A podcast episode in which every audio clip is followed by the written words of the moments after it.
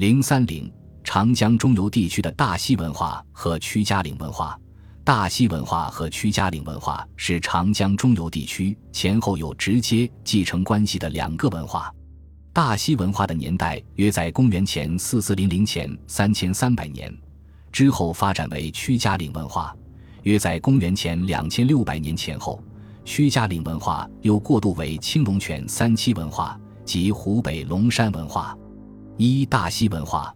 大溪文化因发掘四川巫山大溪遗址而得名。大溪文化的分布范围东起鄂中南，西至川东，北达汉水中游沿岸，南抵洞庭湖北岸。其中心区域在长江中游西段的两岸地区。主要遗址有四川巫山大溪、湖北宜都红花套、枝江关庙山、秭归朝天嘴、松滋桂花树、湖南澧县三元宫。安乡汤家岗等，大溪文化的陶器以红陶为主，普遍涂红陶衣，一般略带橙红颜色，有的吹器外表呈红色，而内表则为灰黑色，这是将陶器扣烧，因内壁不接触空气而还原成灰黑色所致。有少量的彩陶、白陶和薄胎橙黄陶，陶器均为手制，多用稻壳做产盒料，烧成温度较低。不超过八百八十摄氏度。陶器的表面多素面磨光，纹饰主要有戳印纹、弦纹、刻画纹、堆纹和镂孔等。其中戳印纹最具特色，系用圆形、新月形、长方形、三角形、工字形等多种式样的小戳子，在器表深深戳印而成。一般成组地适于陶器圈足部位。主要器型有釜、鼎、钵、小口直领罐、圈足盘。壶腹盆、筒形瓶、曲腹杯、连口簋等。大溪文化居民从事以种植水稻为主的农业生产。大溪文化的陶器多以稻壳作为掺和料。另外，在红花套、关庙山、三元宫等遗址的房基红烧土块中，也发现掺和有稻壳和稻草末。红花套烧土块中的稻壳标本，经鉴定为精稻。大西文化居民饲养的家畜。有猪和狗，生产工具主要有打制石斧、打制石杵、磨制石斧及石奔、石凿。磨制石斧有大、中、小三种，最大的是红花套所出的一件扁平石斧，长达四十三点一厘米。石奔、石凿是木工工具。大西文化的房屋基址有圆形半地穴式和圆形、方形、长方形地面建筑几种。室内有柱洞，围住灶坑和火塘。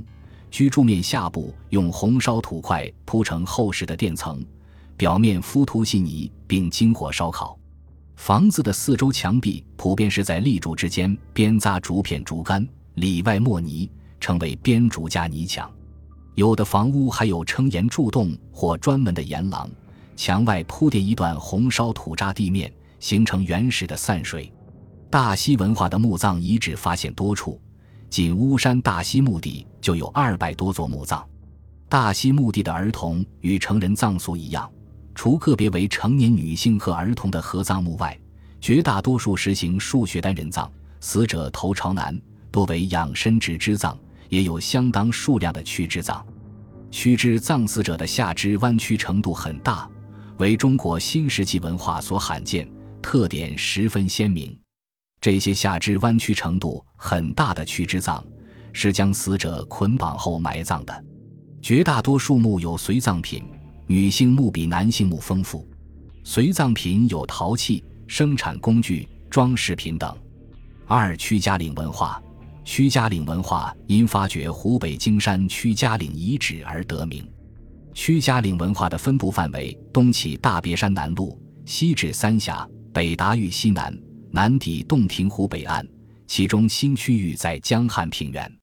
屈家岭文化是继承大溪文化发展而来的，其分布范围也与大溪文化差不多，但向北稍有扩展。屈家岭文化的主要遗址有湖北荆山屈家岭、朱家嘴、武昌放鹰台、天门石家河、云县青龙泉、芷江关庙山、安乡华城岗、河南西川黄连树等。屈家岭文化的陶器多为黑陶或灰陶，下沙陶只有少量的陶器仍掺和稻壳，绝大多数掺和沙粒或陶沫。卷足器、凹底器较为发达，多是弦纹和镂孔。主要器型有鸭嘴形足小鼎、宽扁足双覆盆形鼎、短柱足管形鼎、三矮足陶碟、双覆圈足碗、圈足杯、圈足壶、双覆豆等。晕染彩陶是屈家岭文化独具风格的彩陶。屈家岭文化的居民以种植水稻为主。经鉴定确认，屈家岭文化的水稻属于精稻，并且是我国颗粒较大的精稻品种。与近代长江流域普遍栽培的稻品相近，屈家岭文化存在一定数量形制规整的石质农具和小型斧、奔、凿等木作工艺加工工具。屈家岭文化的纺织业较发达，出土了许多彩陶纺轮。彩陶纺轮已成为屈家岭文化的一种重要文化特征。彩陶纺轮一般涂抹橙黄色陶衣，并在单面绘红褐色或红色花纹。屈家岭文化的房屋多为方形、长方形的地面建筑，建房时外墙先挖基槽，立柱填土杂石，再以粘土或草拌泥掺烧土碎块培筑墙壁。居住面下层铺垫红烧土或黄沙土，表面涂抹白灰面或细泥，使之平整光滑，然后再经烧烤。室内柱洞排列有序，有的柱洞底部垫碎陶片。起到了柱础的作用。